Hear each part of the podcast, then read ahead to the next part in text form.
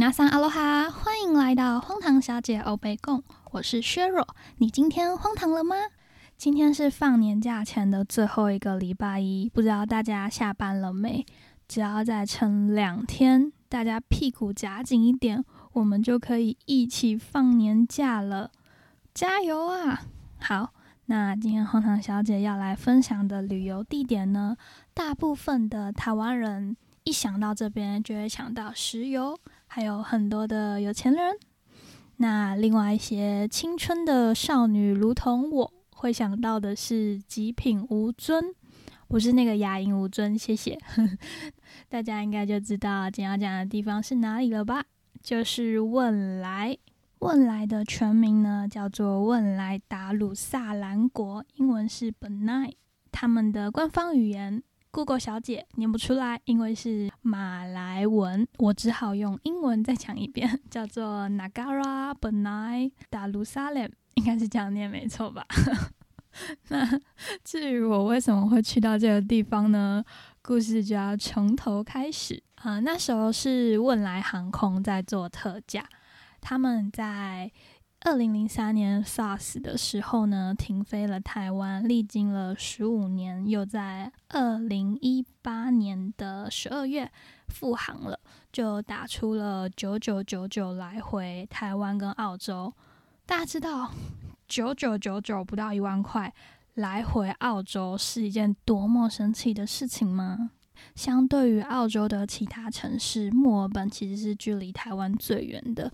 我记得那时候。嗯，华航最一开始开启直航的时候，来回也要三万三吧，所以一万块这个价格真的是不买会对不起你的祖宗父母，知道吗？至少对我来说是这样子，就去问来看看吧。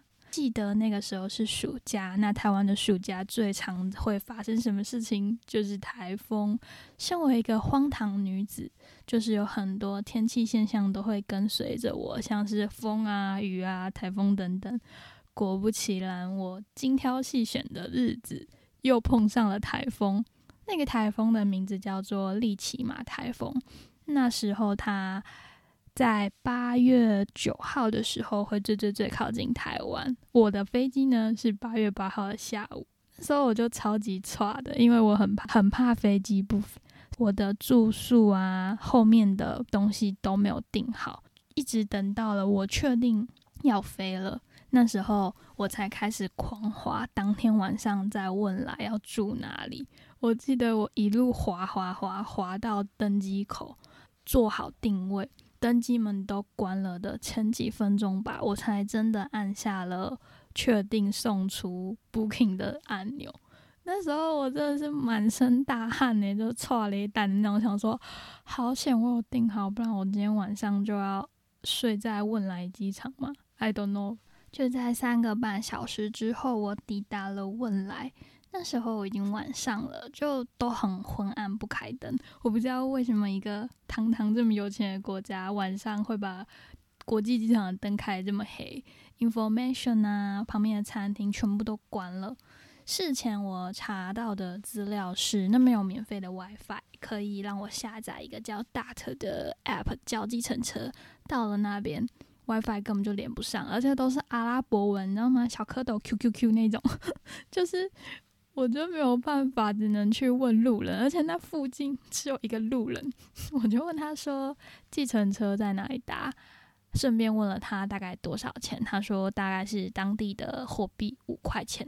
但我事前查到就觉得，嗯，好像没这么简单，因为他们晚上的时候其实是没有公车的，好像是开到六点而已，其他的时间就是靠计程车，而且计程车的登记数量也很少。但已经没有办法啦，我一定要去搭计程车，就跟司机讨价还价，最后用二十块钱成交，有点太贵了。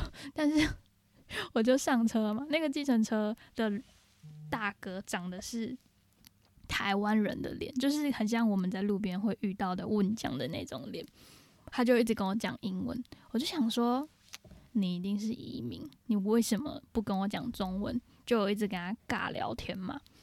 后来我就问他说：“你知道吴尊是谁吗？”他就说：“Of course I know。”我就再问他：“嗯，那吴尊他有他的马来西亚当地语言的名称吗？他就开始跟我讲中文嘞。我想说，你写的真笑哎哦，前面跟我讲了那么多英文，就是直到我问了吴尊是谁，你才跟我讲中文是怎么样？好险，司机没有气死我，顺利把我送到民宿。把东西放好之后呢，我就赶快手刀冲去了嘉东夜市，怕今天没逛就逛不到了。第一次知道这个夜市是在时尚玩家，那时候号角响起去问来找吴尊玩嘛，看到这个夜市好像还蛮厉害的，又很好吃。等我到了当场的时候，才发现。又是一个骗局，因为那时候他们拍摄的时候，嘉东夜市还是开放性的，现在变成了半室内，就有点像我们士林夜市把它做成了有规划的样子。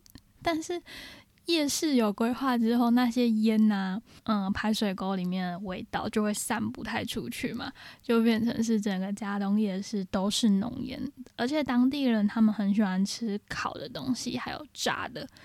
进去的空气品质就会蛮糟糕的，我就有点不懂我到底为什么千里迢迢要跑来这边。当地的食物呢，就看起来都黑黑的，因为都是炸的嘛，然后他们都会涂很深的调味料上去，看起来都哦哦这样子。原本就知道说他们信奉的是伊斯兰教，那女生都是把。全身包的紧紧的嘛，只露出一颗眼睛。我也穿长裤长袖过去逛，但还是觉得有很多人会在看你。毕竟一个没那么黑的女生，一个人在那边旅游嘛，是一件有点奇奇怪怪的事情。就最后看到我超不舒服的，我连买东西啊都不敢跟男的老板买，我都去找女的老板买，就买买，赶快带回家吃这样子。那个夜市比较特别的地方是，它被称作一元夜市，什么东西几乎都是一块钱。那一元的汶莱币相当于一元的新加坡币。一九六七年的时候，汶莱和新加坡签署了两国货币等值的流通协议，意思就是说，你在汶莱可以付新加坡币，他会收，但是也会找给你汶莱币。那去新加坡也是可以给他们汶莱币这样子，很多东西都一块钱，大概就是一比二三，所以可能一个小面包啊、小甜点啊，都是二十三块台币这样子。还有一件比较特别的事情是，那边的榴莲还蛮便宜的，他们会把榴莲串起来，可能四颗五颗串成一串榴莲血滴子这样子，然后就一串一串的放在地上。我记得是七八块一串，那每一串大概有四到五颗，那我们就算八块钱只有四颗好了，一颗也只有两问来比，四十六块台币。台湾的榴莲现在好像超级贵的，对不对？就一斤便宜的要一两百块，贵的三猫是叫三猫王吗？它好像要一两千块这样子。他们当地人买了榴莲之后呢，就跟我们买真奶一样。挂在手上那边甩啊甩啊，我都不敢走在那些买榴莲的人的附近，我很怕我被甩到。大家以为我的第二天行程会顺利一点吗？并没有，我竟然遇上了他们每周一次的主麻日。主麻日呢是在每个礼拜五的中午十二点到下午两点，那个时间不管在做什么事，上班。睡觉、上课、市农工商，你都要停下你手边一切的动作，赶往全国家最大的清真寺去做礼拜。出发前的时候，我就有 Google 到这件事情，可是机票已经来不及改了嘛。前辈们是说整个城市很像静止，我就想说，怎么可能这么夸张？没有道理，就是呃，生意做到一半不做啊，就是突然把客人赶走这样。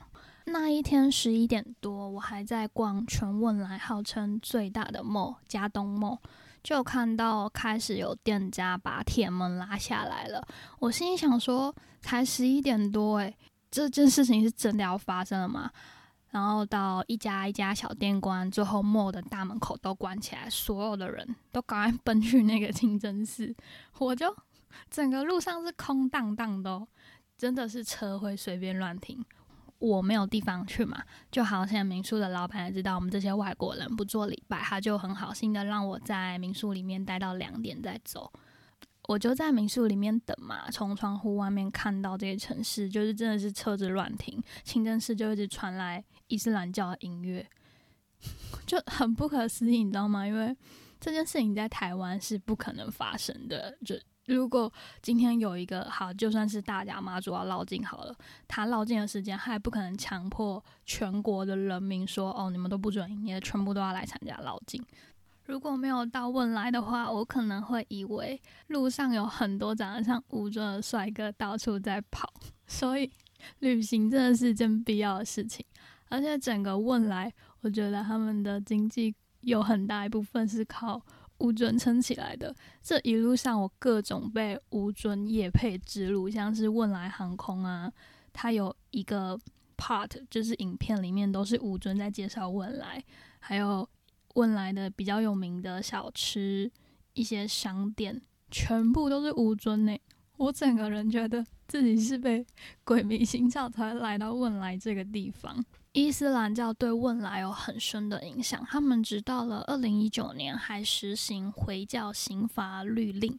这个法令对于偷拐抢骗有很重的刑罚，我们都可以理解，但是还是不能有同性之间的情感。如果说被发现的话，你会被有实刑啊、断手脚，甚至是死刑等等。这对于我们来说是一件有点冲突的事情。还有，身为一个酒鬼，伊斯兰教是不能喝酒的，所以你在汶莱航空上是没有办法喝到饱的。隔天下午回机场的时候，我真的超级开心的。我很少面对离开一个国家有这么雀跃的心情，但是汶莱真的是让我自己有点哭笑不得。如果说你问我会不会想再去一次，我的答案肯定是会的。因为这一次我没有好好的探索到未来，其实还有很多好玩有趣的景点，像是可以到水上人家去住一晚呐，或是去红树林看他们婆罗洲特有的长鼻猴。他们的红树林是在市中心的那一种，里面会有鳄鱼的，不是开玩笑有弹涂鱼的那一种。之后我都会把相关的照片放在 IG 上面给大家看，这些故事都是真的，不是我自己瞎掰的。那希望喜欢的朋友们可以到我的 IG 去跟我互动，在 Apple Podcast 上帮我留个五星留言。这一集呢，算是真正要录正式内容的第一集，我还在抓 Podcast 的内容。快慢啊，节奏等等。讲游记有一个缺点，就是很容易怕不够有趣，像是流水账。不管有什么意见啊、感想，都欢迎大家在各个平台下面留言给我。那今天就先分享到这里啦，谢谢大家的收听，我是荒唐小姐，See ya。